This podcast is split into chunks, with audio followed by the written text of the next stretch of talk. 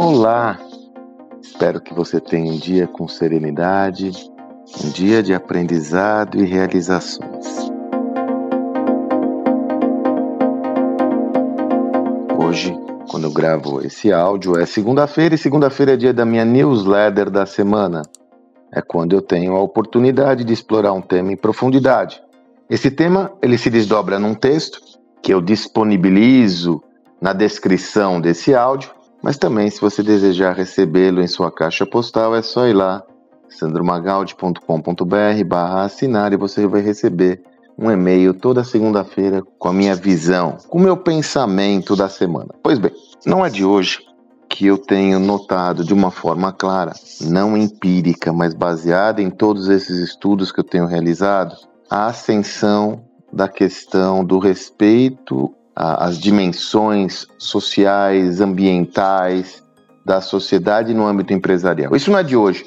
Me recordo que numa, na semana estava conversando sobre isso com os participantes da nossa imersão, Gestão do Amanhã na Prática, e me recordei que a HSM, o José Salib Neto, o Salibão trouxe o Elkington, John Elkington, já há uns 15, 20 anos, para dar uma, uma palestra na HSM. Abrimos lá uma área só de sustentabilidade o Elkington é autor de um conceito muito popular chamado Triple Bottom Line, que comenta que uma organização, para criar valor de uma forma sustentável, ela tem que criar valor para as três dimensões do seu negócio: financeiro, social e ambiental. Mais recentemente, nós temos visto a ascensão dos conceitos de ASG. Numa tradução em português é ambiente, social e governança, que sentencia que as empresas para que tenham uma atuação responsável, elas devem ordenar ou harmonizar essas três frentes em relação às demandas da sociedade.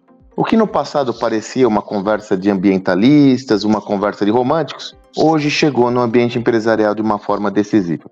Deixa eu dar uma evidência para você que eu nem trago no texto, mas eu trago aqui por áudio para você. Na semana passada, a TIM, a companhia telefônica TIM, ela anunciou que captou um investimento de 1,6 bilhões de reais por meio de uma emissão de debêntures. Detalhe: essas debêntures foram constituídas com o compromisso da empresa atender metas ambientais e sociais. E mais, de acordo com o atingimento dessas metas, a TIM vai ter um desconto no pagamento das taxas, que pode chegar a 0,25 percentual no pagamento de dívida. Ou seja, se a TIM cumprir metas sociais e ambientais que ela anunciou, ela pode ter uma redução de 0,25 percentual no pagamento da sua dívida. Faz uma conta de 0,25 para 1,6 bilhões e você vê o tamanho da oportunidade.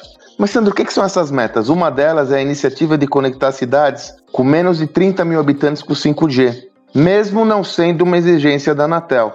Mesmo não sendo uma exigência da Anatel, porque ela vai estar levando comunicação levando a internet a pessoas que não têm esse acesso. Ou, por exemplo, aumentar 80% sua eficiência energética. Vocês percebem que então, como eu comento no texto, quando uma demanda como essa, que ela é social, ela impacta o mercado financeiro, é dirigido pelo mercado financeiro, nós temos uma tendência inevitável dela avançar no mundo empresarial.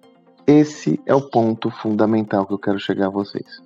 Qualquer movimento corporativo, quando ele atinge o mercado financeiro, é inevitável que ele se desnate por toda a economia.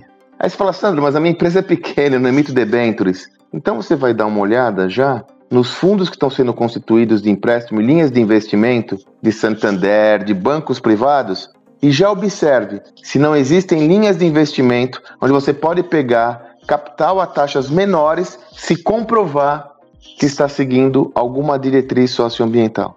Assim sendo, essa perspectiva vai atingir a tudo e a todos. E se você não se adaptar, é como eu falo no texto, a minha visão é como se você não tivesse uma, sei lá, uma certidão negativa para operar daqui a pouco, vai ser se você não tiver uma ação social responsável. Você não vai conseguir operar na sociedade. O seu negócio não vai conseguir operar no mercado onde ele atua. Assim, Tá aí um tema que você não pode perder tempo de estudar, avaliar e, sobretudo, ter uma filosofia, uma mentalidade orientada à criação de valor compartilhado na sociedade. Como eu digo no, no título da minha newsletter de hoje, é da união do ambiente empresarial com a sociedade que emergirá um mundo melhor.